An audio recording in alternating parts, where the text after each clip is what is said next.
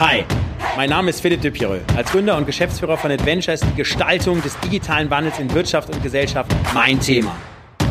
Treffen Sie mit mir Menschen dieses Wandels und hören Sie, welche Geschichten sie zu erzählen haben. Über Mut, Kreativität, Chancen und das Scheitern. Steigen Sie ein und werden Sie Teil des Wandels. Willkommen beim Change Rider.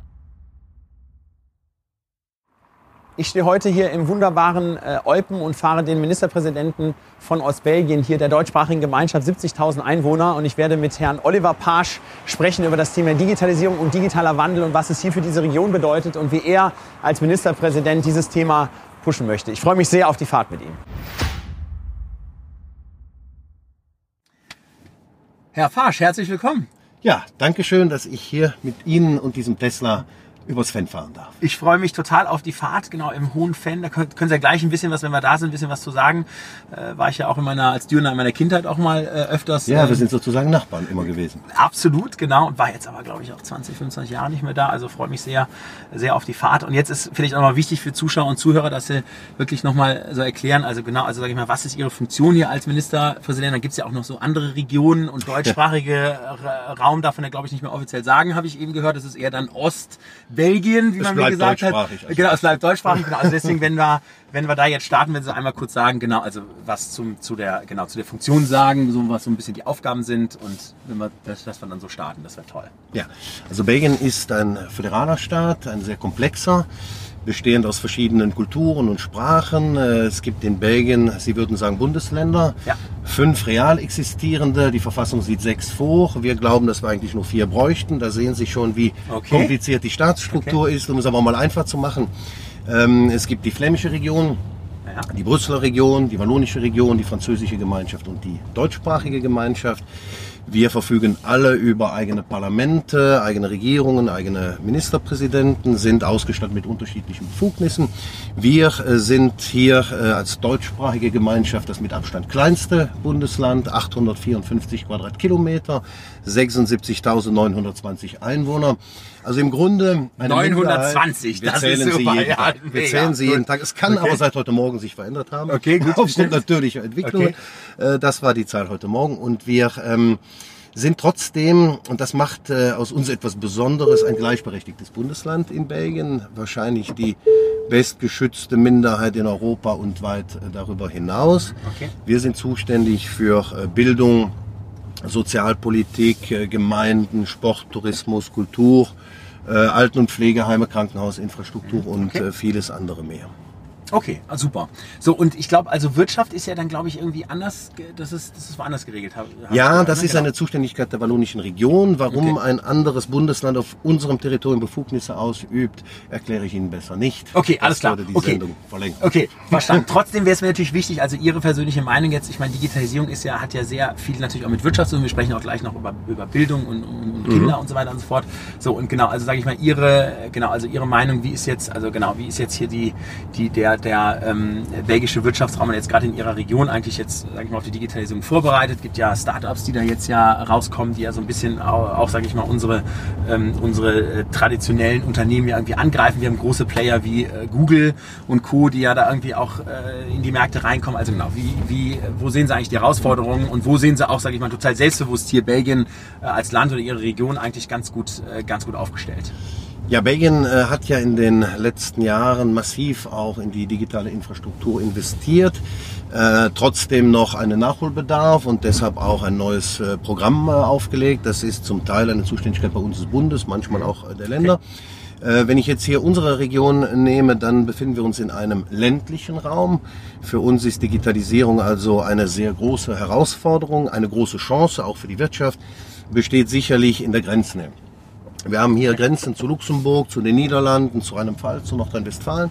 Und in Grenznähe befinden sich sehr viele auch bekannte Forschungsinstitute, Universitäten wie die RWTH Aachen, die Sie ja sicherlich als Türe noch äh, auch, auch, sehr gut äh, kennen. Ich habe da auch ein, ein, Semester studiert, aber ähm, habe es dann nicht geschafft und habe dann mich für einen anderen Studiengang ein anderes Thema. Genau. Die RWTH besteht aber trotzdem weiter. Genau. Entwickelt sich übrigens, äh, baut gerade den Campus Melaten hier aus, von dem ah. wir auch profitieren werden. So, okay. Ja, und ähm, die Unternehmer hierzulande haben natürlich die Möglichkeit, mit diesen Universitäten, mit diesen Forschungsräumen sehr eng äh, zusammenzuarbeiten. Okay. Wir ähm, glauben, dass die Digitalisierung gerade für den ländlichen Raum eine große Chance äh, sein kann, wenn es gelingt, die notwendigen digitalen Infrastrukturen hier aufzubauen, die okay. heute noch fehlen, sowohl was Mobilfunk als auch was äh, Internetverbindungen äh, angeht, weil über das Internet Dienstleistungen hier erbracht werden können, die ansonsten klassischerweise eher in großen Städten angesiedelt werden. Okay, Wir wissen ja, dass auf der einen Seite die Ballungsräume darunter leiden, dass zu viele Menschen hinziehen Klar. und der ländliche Raum mit Abwanderung zu tun ja. hat. Wenn wir die Digitalisierung als Chance begreifen, kann es dazu führen, dass die Menschen von hier aus arbeiten und gegebenenfalls dann auch als Zulieferer äh, für die Großstädte äh, fungieren. Aber wie gesagt, auf der einen Seite Oder für die Welt, für die Welt ja, insgesamt, ja, genau. okay. sie äh, ist ja Bestandteil der Globalisierung genau. und wir als deutschsprachige Einige müssen diese Chance natürlich nutzen. Wir haben nicht die Befugnisse, die digitale Infrastruktur aufzubauen. Okay. Deswegen setzen wir uns anderswo dafür ein. Auf der anderen Seite haben wir aber zum Beispiel Zuständigkeiten wie Bildung oder Kultur, wo wir unseren Beitrag leisten. Jetzt ist ja auch das ganze Thema, also das ist ja in Deutschland ein Riesenthema, das Thema Start-up äh, wirklich, dass man sagt, in Berlin entsteht ganz viel. Ich bin, ich bin jetzt auch im äh, Ruhrgebiet, ähm, drehe da auch mit dem Minister Pinkwart ja. äh, hier ähm, äh, zum Thema wirklich, also was passiert im Ruhrgebiet, also es ist ja wirklich äh, ein bisschen, äh, ich habe gestern DAX-CEO getroffen aus, aus äh, Bochum, der sagte, ja, das ist ja so ein bisschen hier die, äh, die Region, wo, wo eigentlich jeder sagt, ja gut, da bist du ja irgendwie verloren, wenn du hier wohnst. Und eigentlich ist es eben nicht so, weil hier eben ganz ja. viele Startups sind und hier entstehen ganz viele neue Dinge und die Industrie ist hier. So, und wie, wie ist das so hier in, in Ihrem, sage ich mal, Wirtschaftsraum? Also sind, sind hier viele Startups? Tun Sie da, tun Sie da mit, mit den anderen Kollegen aus, aus dem Wirtschaftsressort was dafür, dass hier sich Startups ansiedeln, dass die sich mit Unternehmen vernetzen? Was passiert da? Ja, wir ähm, legen großen Wert darauf, dass natürlich auch Startups hier in Ostbelgien oder in der größeren Umgebung, in der Region Masrain oder der Großregion Sanolux entstehen können, ähm, haben nicht die Befugnisse, die dafür notwendigen Rahmenbedingungen zu schaffen, ähm, machen aber so gut es geht Lobbyarbeit, dass man gerade auch diesen ländlichen Raum in diesem Zusammenhang berücksichtigt, weil er ja auch ähm, die Chance bietet, mit diesen Forschungsinstituten, mit diesen Universitäten eng zusammenzuarbeiten auf der einen Seite und auf der anderen Seite eine fantastische Lebensqualität anbietet, die für die Menschen ja auch von Bedeutung ist und sie dazu äh, verleiten könnte, nicht nur in Großstädten äh, Zentren oder äh, auch Campusstrukturen für Start-up-Unternehmen zu schaffen, sondern eben auch hier diesen noch freien Raum okay. dafür zu nutzen. Und ich glaube, dass das für die Menschen von Mehrwert sein kann, von aus Belgien aus betrachtet, äh, noch aktiver in diesem Bereich äh, Neugründungen anzustreben. Okay, verstanden, verstanden. Ja, kommen wir zum Thema äh, Bildung. Äh, das ist ja auch, glaube ich, Ihr großes Thema. Sie, Sie haben, glaube ich, einen speziellen Bildungshintergrund. Das ist, äh, bevor Sie Ministerpräsident waren, waren Sie dafür für... Zehn Jahre lang für Bildung in diesem Gebiet. Ah ja, okay. Also, Heimspiel, das ist doch super. Also, ich sag mal, Sie haben ja auch Kinder, wie ich, ähm, ja. ähm, wie ich gelesen habe. Also, ich habe ja vier, ich hab vier Kinder ähm, zwischen eins und äh, elf Jahren und ähm, ich habe unsere ähm, Digitalministerin hier Dorothee Bär ja auch gefahren im Change Rider und sie sagte, ja, also äh, ganz wichtiges Statement hier in äh, jede ähm, Schultasche eines Kindes äh, in der Grundschule gehört schon irgendwie ein Tablet rein. So, also ich bin da so ein bisschen anders drauf und sage, okay, also fangen wir eher ein bisschen später an. Und ich glaube ja, das, das finde ich ganz interessant, würde ich mal gerne mit Ihnen diskutieren. Ähm, ich glaube ja, dass wir speziell in Deutschland unser universitäres Ausbildungssystem, aber das Ausbildungssystem äh, die weiterführenden Schulen und Grundschulen, dass wir dort eher Empathie, Sozialkompetenz und Kommunikation beibringen müssen. Das machen wir übrigens null. Übrigens, das, die Lehrkräfte werden übrigens auch nicht so ausgebildet, das ist auch mhm. wichtig. Ja? So, weil das sind einfach Themen, die eine Maschine und ein Computer und eine künstliche Intelligenz niemals machen kann. Ja? So, und dass wir eher lernen müssen, da, ich sag mal, dass wir, viel, dass wir zwischenmenschlich besser werden. Und ich sag mal, die Kinder, ich sag mal, wenn die mit zehn Jahren äh, mit der Digitalisierung starten, dann sind die so schnell und so aufnahmefähig, dass die dann auch mit, sage ich mal, elf oder zwölf Jahren ready sind und programmieren können und so weiter und so fort. Also wie ist da Ihre Sicht in Bezug auf, auf Ihr Bildungssystem? Wo sehen Sie die Herausforderungen? Wo sehen Sie die Chancen? Und was, und was muss man eigentlich tun? Aus meiner Sicht müssen wir erkennen, dass es weniger auf das Gerät oder die Maschine als auf den Menschen ankommt. Äh, ja. Und das gilt es äh, im Bildungswesen zu berücksichtigen. Ich bin auch der Meinung, dass wir moderne Techniken im Unterricht einsetzen müssen. Wir waren übrigens die Ersten, die in einem Unterrichtsfach, also dem Geschichtsfach, flächendeckend äh, Tablets angeboten haben, dann auch äh, Online-Lehrpläne verwendet und Online-Lehrbücher ähm, angeboten haben. Äh, das ist übrigens Gegenstand eines Forschungsvorhabens der Universität Eichstätt-Ingolstadt. Die haben uns hier als Labor erkannt. Dafür werbe ich auch, uns als Labor in bestimmten Ist ja auch eine tolle Region, 75.000 Einwohner. Das kleines ist ja ein kleiner Gebiet, geschützter Raum. Äh, kleiner geschützter Raum. So geschützt ist er nicht immer, aber klein. okay. Und wir haben die Möglichkeit, sehr schnell Dinge umzusetzen, was in okay. größeren Gebietskörperschaften sehr viel schwieriger ist. Aber wir sind nah dran, wir können schnell umsetzen und das ist auch für Forschungsinstitute interessant. Also ich bin schon der Meinung, dass wir diese Techniken einsetzen müssen. Aber es kommt äh, für mich weniger auf die Technik an, als darauf den Menschen auf eine sich permanent verändernde Gesellschaft vorzubereiten. Und da spielen die Dinge, die Sie angesprochen haben, eine, eine, eine große Rolle. Es geht um personale Kompetenzen wie äh, Teamfähigkeit, äh, auch eine positive Einstellung zum Leben, die Bereitschaft, Veränderungen zu akzeptieren ähm, und auf der anderen Seite äh, soziale Kompetenzen, die Möglichkeit äh, oder auch die Fertigkeit, mit anderen Menschen umzugehen, positiv auf sie einzuwirken, zuhören können und so weiter und so fort. Also der Mensch muss in der Lage sein, in einer Gesellschaft Veränderungen zu akzeptieren und zu interagieren. Und ich glaube, das ist das äh, Entscheidende schon in der Primarschule. Es geht darum, die wesentlichen Kernkompetenzen zu fördern. Lesen, schreiben, rechnen Klar. und auch sprechen, kommunizieren können. Ähm, denn das wird man unabhängig von sich äh, entwickelnden Techniken immer äh, brauchen. Und das ist auch die Voraussetzung, äh, mit Veränderungen äh, umgehen zu können. Und genau das bemühen wir uns vom ersten Primar- oder Grundschuljahr an auch, auch, auch zu tun. Sich auf das Wesentliche konzentrieren, Lernfähigkeit zu fördern, Methodenkompetenzen zu entwickeln, die Menschen darauf vorzubereiten, dass die Welt schon morgen nicht mehr so sein wird wie heute. Und da kommt es weniger auf das klassische Fachwissen an.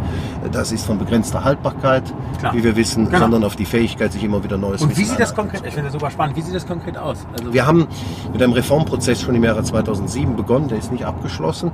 Ja ähm, indem wir Rahmenpläne entwickelt haben, die diese Prioritäten enthalten und berücksichtigen. Jetzt ähm, reicht es natürlich nicht, über einen Rahmen oder Lehrplan äh, einen Unterricht vorzugeben. Es kommt entscheidend auch darauf an, dass die Lehrkräfte, die Lehrpersonen in die Lage versetzt werden, diese Philosophie auch im Unterricht, im Alltag äh, zu verwenden. Das ist eine Herausforderung für die Lehrerausbildung, die wir bei uns an der eigenen autonomen Hochschule organisieren und die sich entsprechend auch äh, anpassen muss.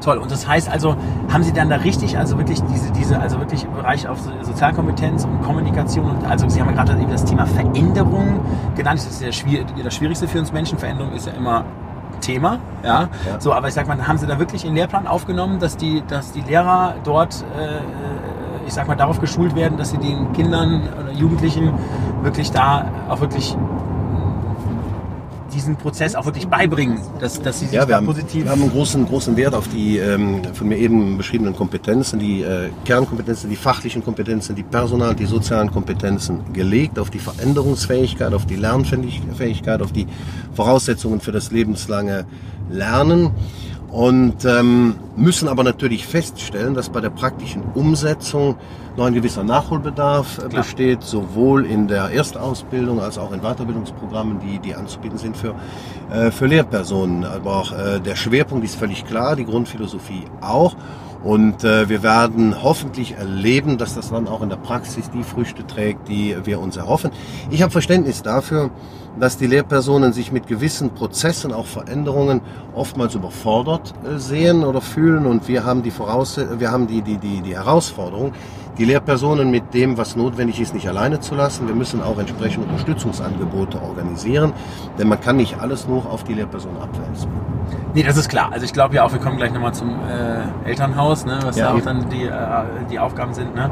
Aber äh, verstanden. Okay, also das heißt, da gehen sie also, sage ich mal, auch mit den, mit den, also gerade jetzt, wenn man sagt, man hat auch Lehrer, die vielleicht schon 20, 30 Jahre den Job machen, weil wenn die sich natürlich jetzt auch verändern müssen, ist auch wieder ein Prozess. Also das, die begleiten sie eben, dass die eben äh, da auch, äh, ich sag mal, auf die neue Welt entsprechend vorbereitet werden. Okay. Und das auch in Bezug auf jetzt den Einsatz von digitalen Tools. Wie stelle ich mir das vor? Also ich sag mal, äh, ich habe eben noch mit jemandem gesprochen, der sagte, ja gut, er wäre jetzt irgendwie, also das Thema Kreide und, und Kreidetafel, ich finde das ja immer super noch weiterhin, aber das ist jetzt ja. immer noch in allen deutschen Schulen irgendwie drin. Jetzt hat man da ja auch ein Innovationsprogramm mal gestartet, dass man da was machen muss. Also wie, genau, wie bereiten Sie da das Lehrpersonal vor und wie, es ist ja auch budgetär wieder eine Frage, und wie starten Sie auch die Schulen aus? Also ja, das ist ein Schwerpunkt unserer Investitionspolitik äh, geworden. äh, zum einen die Infrastrukturen zu schaffen, also die Gebäude, die Schulgebäude zu sanieren. Sie werden hier keine heruntergewirtschaftete Schule mehr finden. Für uns ist das die absolute Priorität, äh, den, den infrastrukturellen Rahmen zu schaffen. Dabei natürlich dann die technischen Voraussetzungen auch äh, zu organisieren, die wir brauchen, um digital arbeiten zu können. Wir haben ähm, in Belgien die äh, beste Ausstattung mit digitalen Medien überhaupt. Das hat eine Statistik vor kurzem noch einmal ergeben. Herzlichen Glückwunsch. Wir ähm, sind also auf einem guten Weg, was die äh, Infrastruktur ausgeht. Wie stelle ich mir das vor? Also wie sieht jetzt mal ganz praktisch also was wir heißt das jetzt für so ein Klassenzimmer äh, und, und für, für eine Schule? Also genau. Also wir haben mit den Schulträgern, äh, so nennen wir das hier in, in Belgien, Vereinbarungen geschlossen, äh, DG Online und ähm, angeboten, dass wenn digitale Medien zum Einsatz kommen, das Bundesland einen entsprechenden Zuschuss gewährt, der manchmal 60 Prozent, in einigen Fällen sogar 100 Prozent beträgt, um äh, die finanziellen Schwierigkeiten aus dem Weg zu räumen, die ansonsten kleine Kommunen beispielsweise mit der Ausstattung hätten. Wir haben selbst ähm, ein Investitionsprogramm aufgelegt für die Sekundarschulen, damit auch doch die Infrastruktur äh, geschaffen werden kann. Aber es bleibt auch in der Autonomie, in der Entscheidungshoheit der Träger zu entscheiden, mit welchen konkreten Medien, Verstehe. Tablets und so weiter sie arbeiten wollen. Nur wir schaffen den finanziellen, infrastrukturellen Rahmen äh, dafür. Aber nochmal, man kann die schönste Ausstattung im schönsten Schulgebäude äh, zur Verfügung ja. stellen. Am Ende kommt es auf den Menschen an. Verstehe. Es kommt darauf an, dass die Lehrpersonen über die notwendigen Fertigkeiten verfügen, das, was notwendig ist, zu vermitteln. Und es kommt auch auf die Rezipienz an. Es kommt auch darauf an, dass die Schüler in die Lage versetzt werden, das Ganze aufzunehmen. Und äh, wir müssen die jungen Menschen darauf vorbereiten, dass die Welt nie mehr stehen bleiben wird, Richtig. dass sie sich jeden Tag verändert und dass das, was in 10 oder 15 Jahren, wenn sie ihren Abschluss äh, machen werden, Wahrheit ist, heute noch überhaupt gar nicht erkennbar ist. Das ist auch eine, eine geistige Revolution, die da stattfindet und ähm, das zu verinnerlichen, das zu vermitteln, das ist die, die eigentliche Herausforderung. Ich, ich kann es ja an mir selbst ablesen. Als ich ähm, noch studierte, lief ich äh, zur Telefonkabine um äh, meine Eltern anzurufen und über die äh, natürlich immer sehr guten Ergebnisse äh, zu informieren. Wenn ich heute durch dieselbe Studentenstadt gehe, dann steht da keine einzige Telefonkabine Klar. mehr. Ich habe damals mit primitiven Computern meine Endarbeit geschrieben. Ich habe im Abitur noch Daktylographie gehabt mit einer äh, Schreibmaschine mit so großen Tasten. Da gab es überhaupt keine, keine wirklich modernen Computer. Tablet, das ist in den letzten Jahren erst entstanden. Und ich habe mich, obwohl ich jetzt 46 bin, ist ja sehr jung, äh, immer wieder neu anpassen müssen äh, und, und habe den Eindruck, die Welt verändert sich äh, nicht linear, sondern exponentiell. Und äh, das wird sich ja in den letzten, in den nächsten Jahren noch weiter intensivieren. Und diese Veränderungsprozesse, die müssen wir organisieren. Okay, verstanden. Und wenn man jetzt mal so ein, also nehmen wir, Sie haben, Sie haben ja gesagt, dass der, der Schul, wir haben es genannt, Schulträger oder die Schule dann selber entscheiden kann, okay, also wie statte ich jetzt meine Gebäude aus? Es gibt natürlich äh, Vorgaben, Normen. Ist klar, genau. Aber welche so, Geräte, ja. Genau, und wenn man jetzt sagt, okay, also jetzt im Sinne mal von richtig digital, was immer das jetzt auch heißen mag, also ja. äh, konkret, also wie sieht dann so ein, wie sieht so ein Klassenzimmer aus? Welche Kinder in welchem Alter machen mit welchen digital Ding was? Also wenn du einmal konkret, ich gebe da mal ein Beispiel. Gut, in der Grundschule werden äh, sogenannte digitale Medien dann eingesetzt, aber wir versuchen das kindgerecht zu äh, machen. Ich halte auch nichts davon, dass man jedem Kind schon im Vorschulalter ein Tablet in die ja. äh, Tasche legt. Ähm, diese äh, Techniken sind notwendig, aber sie müssen auch kindgerecht eingesetzt werden. Wir äh, versuchen auf Sekundarschulebene natürlich dann auch die ähm, Tablets äh, in den Unterricht zu bringen, haben Schulmediotheken beispielsweise eingerichtet nach dem Vorbild von Kanada, die da sehr fortschrittlich sind, äh, haben uns auch orientiert an dem, was Südtirol in diesem Bereich macht und versuchen je nach Unterricht dann auch die entsprechenden Medien zur Verfügung zu stellen, die, die eben dann auch zu, zu, zum Unterricht passen. Also wir haben, können wir uns ja, müsste man sich jetzt mal anschauen, je nach Fach, und je nach äh, Alterskategorie, glaube ich jedenfalls, äh, die notwendigen infrastrukturellen Voraussetzungen geschaffen. Wobei, wie gesagt, das ist ja auch ein permanenter Prozess, die Geräte verändern sich und wir müssen dafür sorgen, dass wir da auch Schritt halten können. Verstanden. Okay. Aber nehmen wir zum Beispiel den Geschichtsunterricht, den ich eben schon mal erwähnte. Wir haben einen, äh, einen Lehrplan äh, geschrieben, ein Schulbuch, das die ostbelgische Geschichte verinnerlicht. Das gibt es sonst ja natürlich okay. gar nicht. Äh, und das wird online zur Verfügung gestellt. Die ähm, Menschen, die Schüler haben die Möglichkeit, mit einem Tablet diesen Unterricht nicht nur abzufragen, sondern auch interaktiv sich zu beteiligen. Okay. Das Ganze findet online statt. Und ich erinnere mich, als wir das vor einigen wow. Jahren eingeführt haben, hat es große Widerstände dagegen gegeben. Man hat gesagt, das kann nicht sein. Wir brauchen auch ein Bo, das kann nicht nur digital, das ist ja nur digital, organisiert werden. Ähm, mittlerweile erkennen wir aber eine größere Akzeptanz und äh, man müsste jetzt mal bei der Universität Ingolstadt nachfragen, wie die mit den Forschungsergebnissen zurechtgekommen sind. Jedenfalls soll das Ganze dann auch als Wissenschaftsprojekt publiziert werden. Okay, verstanden. Also, ähm, Klassenzimmerausstattung habe ich verstanden. Jetzt Elternbeitrag. Also ähm, sage ich mal, Beitrag der Elternhäuser in Bezug auf den Wandel und in Bezug auf Digitalisierung. Also wir sind ja bei uns in der Familie, glaube ich, außergewöhnlich schon fast, wie ich immer sage, äh, hardcore-mäßig drauf. Also wir haben ja komplett keine digitalen Medien zu Hause. Meine, die Kinder keine Smartphones, kein Tablet, dürfen nicht Fernsehen schauen. Meine älteste Tochter ist elf, okay. wird jetzt zwölf, die hat letztes Jahr äh, das erste Mal in ihrem Leben einen Film gesehen. Ähm, so, und natürlich, so, und ich habe ja... Das ist ungewöhnlich. Sie, sie, genau, und ich, und ich sag mal, Sie wissen ja, ich bin ja schon so ziemlich digital drauf und im Sinne von, hey, ja, Wirtschaft ja. und so muss ja auch äh, was tun. Ja, und natürlich wird meine Tochter irgendwann ein Handy kriegen und auf Facebook sein und auf WhatsApp sein, aber das haben wir schon eine, ich sag mal, sehr extreme Meinung. Wie ist da Ihre Meinung? Also wie gehen Sie, wenn Sie darüber sprechen wollen, mit Ihren Kindern um? Ähm, was jetzt die Digitalisierung angeht, äh, gibt es da Regeln, gibt es da Grenzen? Und, und wie sagen Sie halt, okay, was ist so, äh, sage ich mal, eigentlich auch ein gesundes Maß für, für, äh, für Eltern, wo man sagt, okay, wie, wie führt man die Kinder ran und in welchem Alter und wie, wie, was für ein Regelwerk kann es da geben, äh, damit äh, genau äh, die Kinder da auch noch am normalen Leben mit Spielen und Natur und Co. und Kreativität auch, auch teilnehmen können. Ich halte nichts davon, ähm, das per Gesetz zu regeln. Das ist klar. Das ist klar. Also, das also ist, reguliert werden muss es nicht. Genau. Erziehung das ist, ist klar. Äh, natürlich dann auch unterschiedlich, hängt äh, auch von, von den Voraussetzungen ab und auch äh, von den Kindern. Gibt es unterschiedliche Entwicklungsstände. Ähm, ich bin auch gar kein Freund von, von Radikalen oder Extremen in diesem Zusammenhang. Äh, für mich selbst gilt, ich versuche zwar die Kinder nicht vom Fernsehen abzuhalten, äh, weil das ohnehin nicht funktionieren würde, glaube ich jedenfalls. Ähm, aber natürlich ähm, die Zeiten zu regulieren, äh, zu begrenzen, auch bestimmte äh, Strukturen in den Zeitablauf äh, einzubauen. Ja. Ich versuche sie auch, bis jetzt gelingt es, äh, ich habe Zwillinge äh, im Alter von sechs Jahren, zwei süße Mädchen. Ach, ich versuche sie vor Tablets und Smartphones äh, zu, zu schützen, solange das irgendwie möglich ist. Okay. Sie haben heute noch keins, ich weiß von Klassenkameraden, dass sie es schon haben. Ich weiß, dass sie ohnehin früh genug mit diesen Geräten in Berührung kommen werden. Ich traue ihnen auch zu, dass sie ähm, besser als ich in, in meinem Alter noch ähm, die Geräte auch werden verwenden können. Und irgendwann wird ja auch die Schule äh, dazu beitragen, dass man, äh, dass man damit vernünftig äh, auch, auch weiterarbeitet. Wobei in der Schule und auch in der Erziehung, glaube ich, auch äh, die Medienkompetenz äh, gefördert äh, werden muss äh, zu der für mich auch der kritische Umgang mit, mit Medien gehört. Nicht okay, nur beim verstanden. Verwenden der Geräte, sondern auch beim Konsumieren der äh, dort äh, zugänglichen äh, Inhalte. Verstanden. Okay. Da lege ich auch großen Wert drauf. Nicht alles was man äh, im Internet sieht, entspricht der Wahrheit, wie wir wissen. Absolut. Und die Kinder. Fake News ist ja auch ein Riesenthema. Fake News ne? ist ein also Riesenthema ist, auch genau. hier.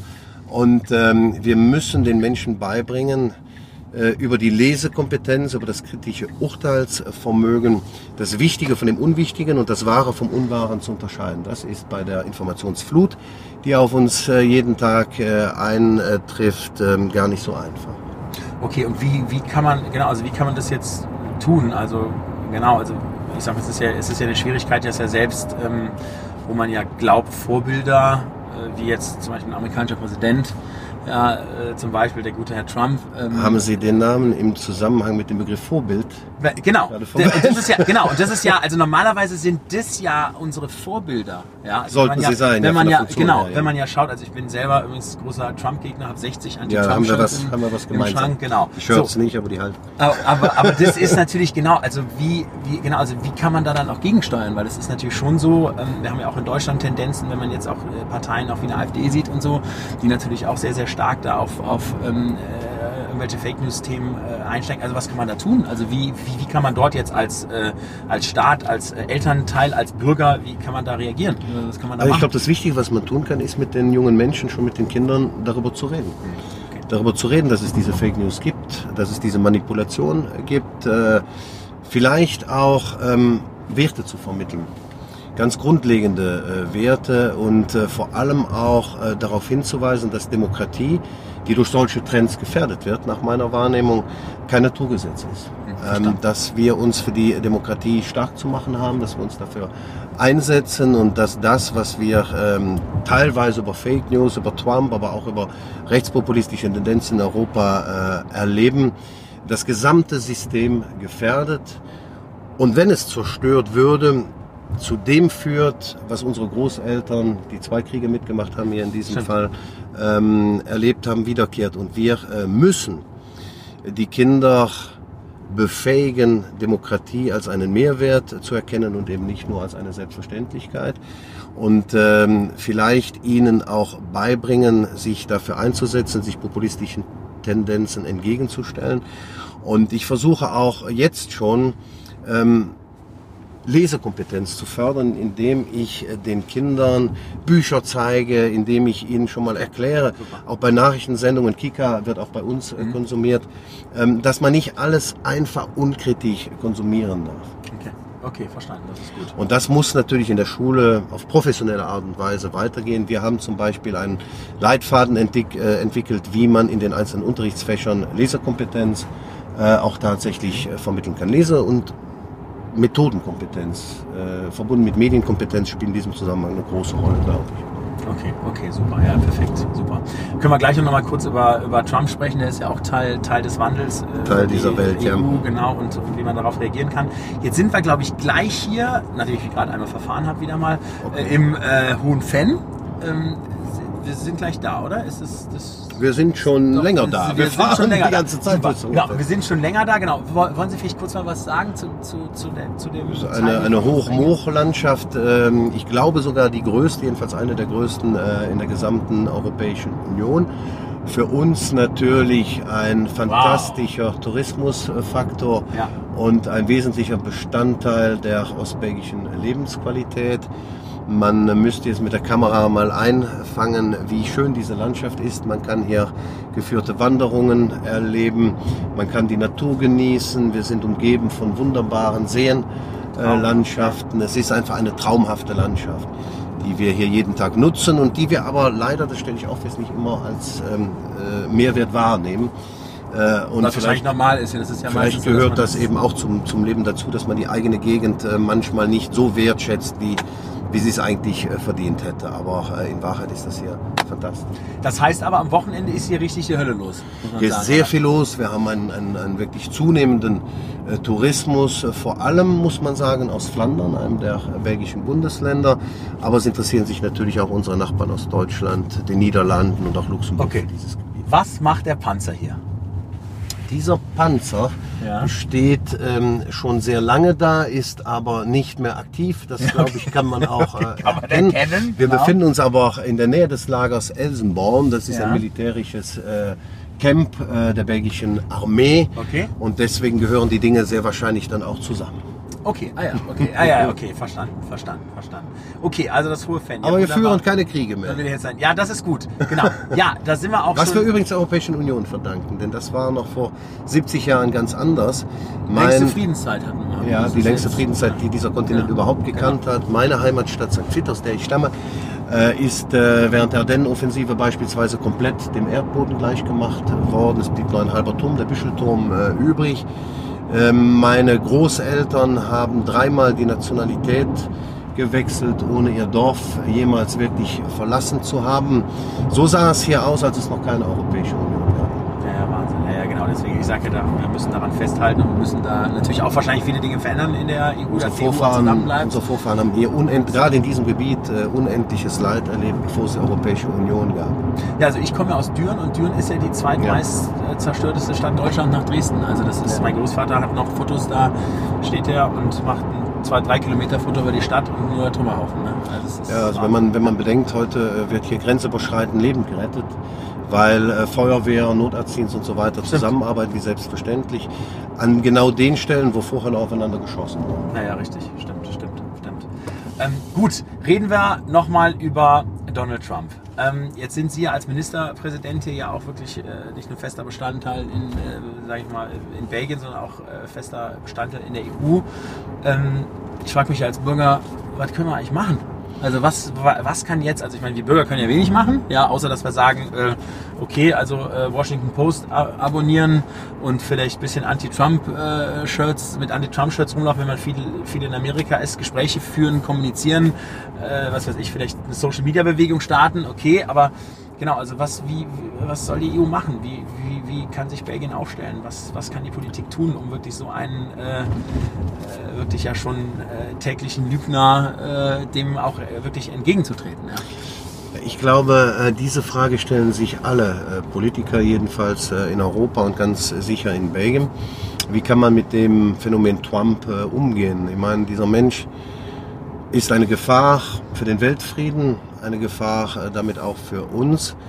Er lügt, wie wir hier sagen würden, ungeniert jeden Tag, widerspricht sich äh, äh hat stündlich. Sich, hat, sich ja, hat sich ja auch versprochen in Russland, ich, als ich das er gestern verspricht sich stündlich, er ähm, annulliert Beschlüsse per Tweet aus dem Flugzeug. Und äh, dass äh, so einer Präsident der Vereinigten Staaten werden kann, das hätte ich mir noch vor fünf Jahren nie vorstellen können. Und äh, man muss sich ernsthafte Sorgen machen, ähm, was den Weltfrieden angeht, aber auch wirtschaftspolitisch. Er stellt ja den gesamten Handel in Frage. Er rüttelt an den Grundfesten der NATO. Er wird gewählt von einer Mehrheit, er ist ja noch nicht mal von der Mehrheit der Amerikaner ja, gewählt absolut. worden, aber nach diesem System dann äh, von den meisten Wahlmännern. Und ähm, wir müssen leider feststellen, dass wir anstelle der Amerikaner keinen neuen Präsidenten werden wählen können. Diese Befugnis haben wir nicht. Also müssen wir uns die Frage stellen, wie können wir mit diesem real existierenden genau. Präsidenten umgehen. Ich glaube, dass wir auf der einen Seite bei uns die europäischen Werte noch mehr äh, stärken müssen, dass wir die Menschen davon überzeugen, dass die elementaren Grundwerte Freiheit, Solidarität, Menschlichkeit, Nachhaltigkeit wichtig sind. Und dass wir sie eigentlich auf Dauer nur werden leben können in diesem Rahmen Europäische Union. Und wir müssen in Europa, in der Europäischen Union noch enger zusammenstehen, zusammenkommen und uns der Tatsache bewusst werden, dass wir in vielen Fragen in Zukunft auf uns alleine gestellt sein werden und dass wir diese Werte auch in der Welt zu vertreten haben. Wir ähm, haben eine große Herausforderung, Europa äh, zu einen stärker werden zu lassen und dann vielleicht diesem Bollwerk Trump auch entgegenzustellen. Die transatlantischen Beziehungen bleiben für uns von großer Bedeutung, aber mit Psychopathen zusammenzuarbeiten ist nicht einfach, sich alles gefallen lassen geht nicht, weil das dann auch wirklich an den Grundwerten rütteln würde und deshalb plädiere ich für mehr europäischen Zusammenhalt, auch mehr europäische Solidarität in vielen Fragen. Okay, verstanden. Ja, und vielleicht ja auch noch, ähm, ich sag mal, engere Partnerschaften, wie jetzt kürzlich mit äh, Japan auch und Sicherlich. vielleicht äh, dem asiatischen Raum oder Südamerika oder auch Kanada. Also es gibt ja, gibt ja. Gibt wir müssen, ja genug, wir müssen äh, unsere Rolle in der Welt akzeptieren, wahrnehmen und äh, nicht glauben, dass man in all diesen Punkten abhängig von den Vereinigten Staaten äh, ist und wir dürfen uns die Trumpsche Politik nicht aufdiktieren lassen. Das ist eben das Gegenteil von Vorbild. Absolut. Und äh, dem müssen wir etwas entgegenstellen. Und das sind vor allem unsere Werte, unsere Solidarität, unsere Verbundenheit. Wir sind alle zu klein, wir, die Mitgliedstaaten der Europäischen Union, Belgien ganz sicher, um den großen Herausforderungen dieser Zeit äh, alleine, alleine begegnen zu können. Es gilt sowohl für die Digitalisierung, von der wir gesprochen haben, als auch für die Verteidigung, für den Klimawandel. Es gilt für die Bekämpfung des Terrorismus, für die Absicherung der Sozialsysteme und vieles andere mehr. Wir sind alle zu klein und die Digitalisierung wird dazu führen, dass wir noch kleiner werden, die Globalisierung insgesamt. Absolut. Und ähm, müssen alle erkennen, auch die Menschen in Europa müssen erkennen, dass wir nur einen Einfluss auf das weltpolitische Geschehen haben können, wenn wir gemeinsam an einem Strang ziehen. Ja, absolut. Ja, super, super. Die rechtspopulistischen Tendenzen scheinen ja das Gegenteil wahrmachen zu wollen. Kann überhaupt diesen Spruch nicht verstehen. Äh, America first. Jedes einzelne Land für sich alleine zuerst führt ja nicht nur äh, zu, zu Nationalismus, zu Abschottung, zu Ausgrenzung, am Ende zur äh, Infragestellung der Gemeinsamkeiten, sondern klingt für mich wie im Kindergarten. Wir haben von Schule gesprochen, ich zuerst. Ich versuche meinem Kind immer beizubringen, dass das die falsche Devise fürs Leben ja, ist. Ja, gut. Schöne, das ist eine schöne, das ist eine schöne Parallele, toll. Ja. Jetzt haben wir noch beim Wandel noch das große Thema, ich nenne es jetzt mal E-Government. Ja, so, also ähm, Frage ist keine rhetorische Frage, ich weiß es wirklich nicht. Ähm, kann ich meine Steuererklärung komplett hier digital kann, kann man. Wow, ich habe jetzt mit der Antwort nicht gerechnet. Okay. Das kann man machen. Okay, gut. Also äh, beschreiben Sie mal, also der, der, der Weg dahin und äh, ich sag mal genau, und wie, wie läuft es rein praktisch? Ja, Sie können Ihre Steuererklärung äh, über das Internet, über entsprechenden Modul mit den entsprechenden Passworten ja. natürlich verbunden ausfüllen und dann äh, auch sozusagen einreichen, wobei das Einreichen ja nicht mehr physisch dann das ist klar. Äh, zu verstehen ist. Aber es gibt die elektronische Steuererklärung. Ähm, darüber hinaus, äh, glaube ich, sind wir weit fortgeschritten insgesamt in Belgien beim E-Government. Vieles ist mittlerweile digital möglich, nicht alles. Wir ähm, haben mit dem besonderen Problem der Sprache in Belgien äh, allerdings ja, zu tun. Genau. Die deutschsprachige Minderheit ja. ist klein. Wir sind anerkannte Amtssprache in Belgien, aber leider ist es immer noch so, dass verschiedene Bundesministerien denen nicht Rechnung tragen. Das gilt beispielsweise auch für die Steuererklärung. Wir Deutschsprachigen können die Steuererklärung online ausfüllen in deutscher Sprache, aber viele erklärende Dokumente, die auch ah, online verfügbar sind, sind verstehe. nicht rechtzeitig übersetzt. Und das ist für uns eine permanente Herausforderung, Lobbyarbeit für die deutsche Sprache bei belgischen Bundesministerien zu machen, die eigentlich verpflichtet werden, diese Sprache anzuwenden. Jetzt kommt aber aus Start-up-Sicht natürlich mein Aber dort. Ich meine, ich verstehe das, aber wenn Sie jetzt so äh, typisch deutsche Ingenieurskunst sich mal anschauen, dann würde der deutsche Ingenieur immer so lange warten, bis die deutschen Erklärungen fertig sind und das Ding dann erst launchen. So, das heißt, da würde man wahrscheinlich im Launch zehn Jahre warten.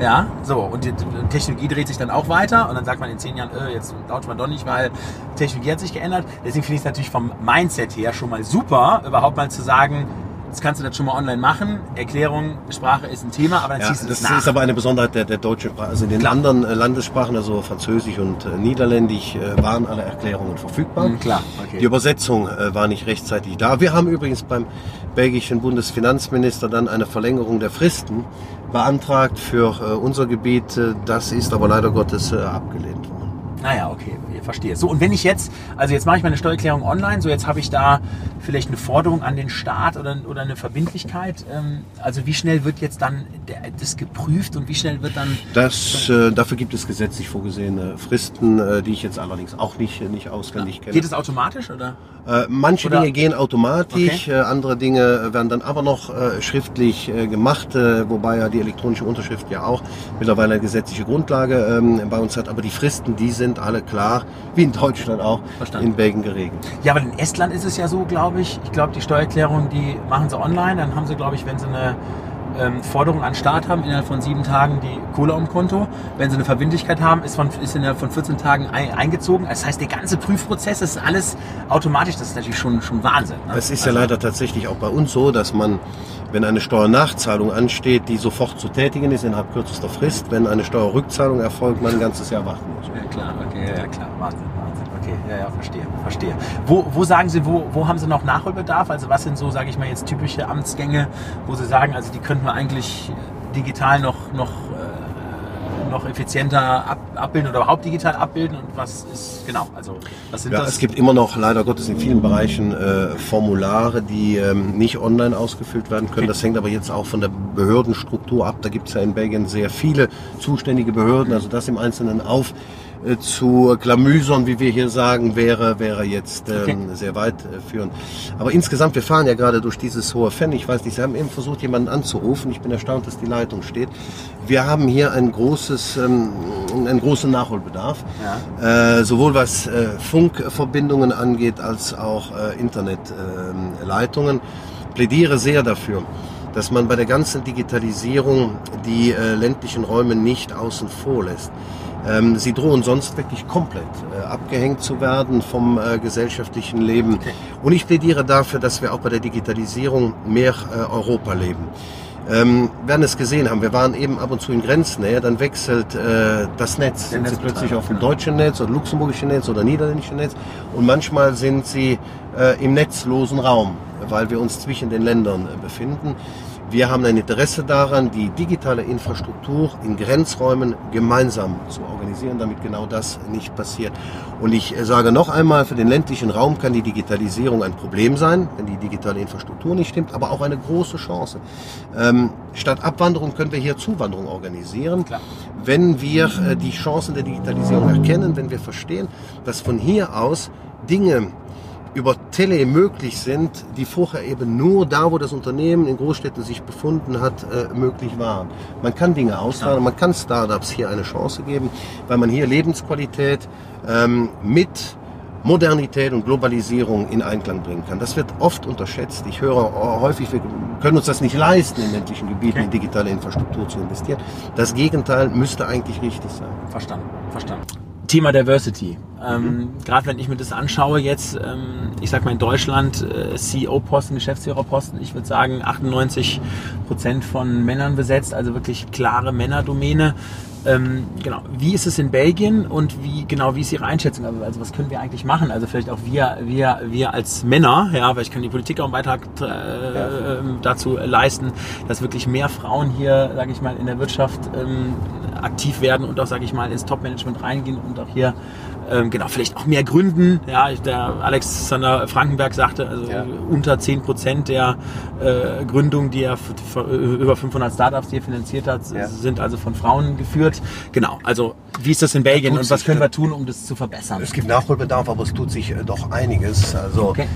Ähm, habe jetzt mit ähm, Genugtuung zur Kenntnis genommen, dass äh, Belgien zu den Ländern in der Europäischen Union gehört, wo die Gehaltsunterschiede zwischen Mann und Frau am geringsten sind. Ähm, das war nicht immer so, das hat sich also zum Positiven gewandelt.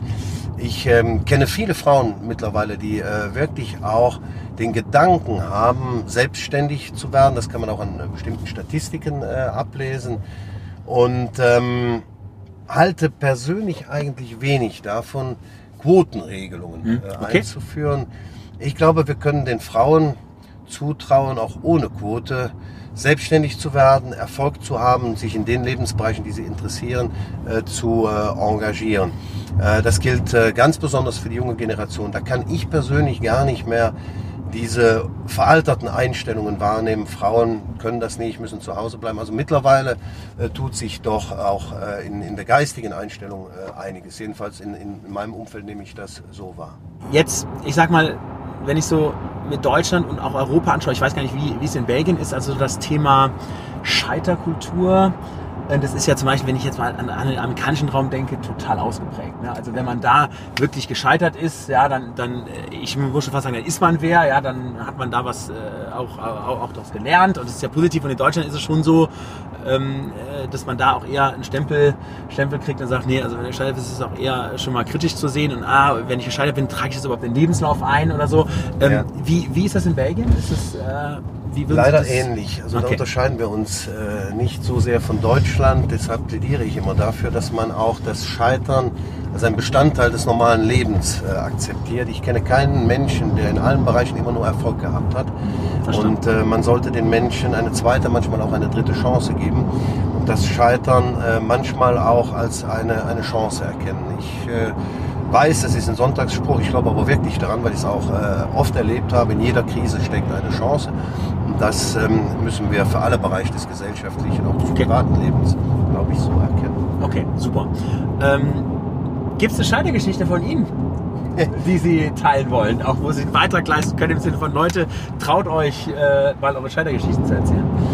Also ich würde mich jetzt tatsächlich nicht an eine besondere Scheitergeschichte in beruflicher Hinsicht ja. jedenfalls ähm, äh, erinnern. Ich weiß, ähm, dass ich äh, irgendwann mal geglaubt habe, ich hätte keine Zukunft in der Politik. Das kann man in gewisser Weise als Scheitern okay. betrachten. Okay. Ähm, habe ja zunächst Politik als Hobby betrieben, ja. einen äh, ordentlichen, ehrenhaften Beruf außerhalb der Politik äh, ausgeübt. Der war? Was heißt für Beruf? Ich habe im äh, Finanzwesen gearbeitet, okay. ähm, nachdem ich mein Jurastudium und dann eine Spezialisierung in Finanzfragen abgeschlossen hatte. Bin eigentlich nicht davon ausgegangen, dass ich das immer zum Beruf machen mhm. würde. Äh, verfügte damals aber äh, über keinerlei Parteistruktur. Hm, verstanden. Okay. Bin eigentlich so äh, fast schon als freier Bürger in die Politik äh, gekommen. Und als ich dann ähm, Minister äh, wurde, fehlte mir äh, eine, eine ordentliche Basis, um, um weitermachen zu können. Habe dann eine freie Bürgerliste gegründet mit dem Namen ProDG habe sie immer weiter ausgebaut und mir meine eigene Basis dafür geschaffen, Politik weitermachen zu können. Das ist ja schon fast Entrepreneurship-Style. Ja, ja, mit einer so, sozialliberalen wow. Philosophie. Also ich bin damals davon okay. ausgegangen, wenn dir keine Partei wirklich gefällt, wenn du dich nicht zu einer zu 100 Prozent bekennen kannst, trotzdem Politik machen willst, musst du deine eigene Bewegung gründen und genau das äh, habe ich gemacht. Das ist also auch so was wie eine Existenzgründung äh, gewesen und ich war ähm, also zunächst der Meinung, das wird nicht funktionieren. Du wirst bei den nächsten Wahlen nicht wiedergewählt werden können, auch nicht Minister bleiben können. Und stelle heute fest, dass ähm, wir sogar äh, den Ministerpräsidenten stellen dürfen. Insofern aus einem vermuteten Scheitern eine bis jetzt jedenfalls funktionierende Erfolgsgeschichte. Wow. Das zeigt auch, dass in jeder Krise eine Chance steckt. Ich muss sagen, Prinzip bin ich häufig leichte, leichte Gänsehaut und es ist nicht kalt. Also wow, das ist eine tolle Geschichte gewesen. Super, also herzlichen Glückwunsch. Toll, auch nochmal Entrepreneurship pur. Ja, Super, ja. Muss, auch, muss auch was wagen. Großartig.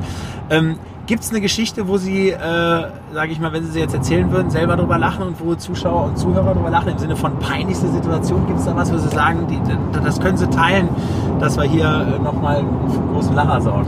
Das gibt es tatsächlich. Ich weiß nicht, ob das in meinem Image dient, aber das äh, muss es ja auch nicht im Rahmen eines, einer Tesla-Fahrt.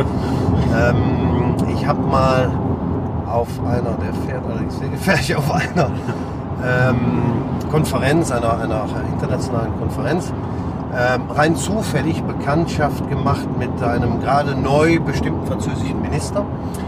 Ähm, Mitarbeiter sagt mir, hör mal, da kommt der neue französische Minister, zuständig für diesen und diesen Bereich.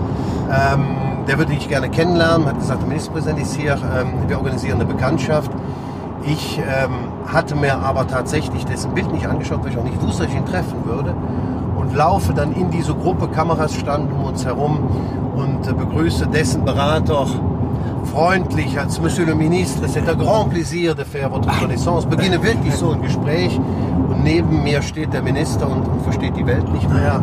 Und das war also äh, in dem Moment peinlich ist auch noch von einigen Fernsehkameras aufgenommen. Hoffentlich wird es nie ausgeschnitten.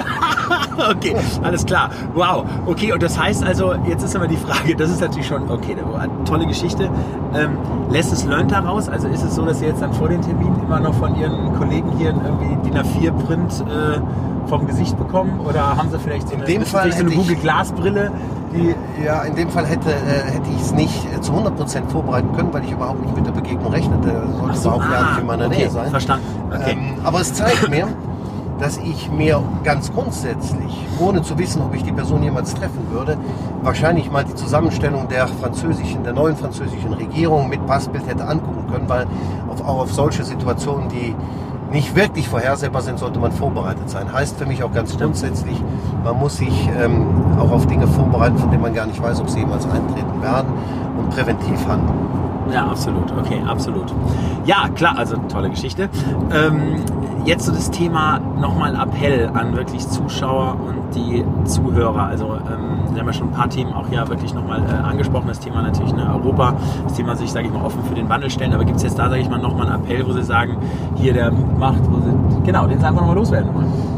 Für mich ist das äh, Allerwichtigste, dass wir Mut zur Veränderung aufbringen. Wir müssen bereit sein zu akzeptieren, dass die Welt nicht stehen bleibt, dass sie sich permanent äh, verändert und das sogar in einer exponentiellen Geschwindigkeit. Wir dürfen keine Angst davor haben, sondern müssen bereit sein, in diesen Veränderungen auch eine Chance zu erkennen und diese Chancen dann auch zu nutzen.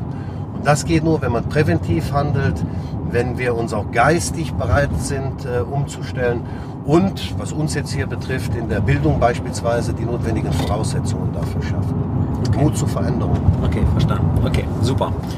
Ähm, Nominierung. Jetzt kennen Sie das Format ein bisschen. Also das Wichtige ist ja, wir haben ja hier die goldene Regel, wir dürfen ja nur positiv äh, nach vorne schauen und wollen die Leute ja begeistern.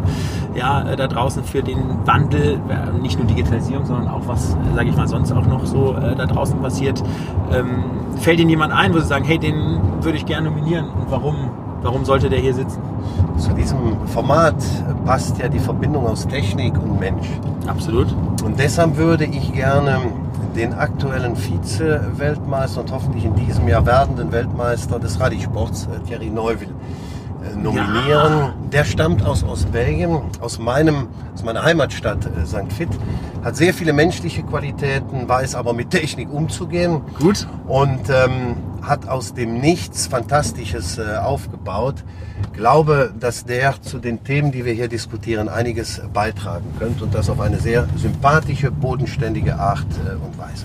Das ist super. Wir werden die Nominierung an ihn weitertragen und da fahre ich mit ihm gerne und dann komme ich nochmal wieder, dann treffen wir uns auch im Kaffee. Und wenn er sie fährt, dann ist das noch viel spannender, als wenn ich das alles, Okay, alles klar. Super.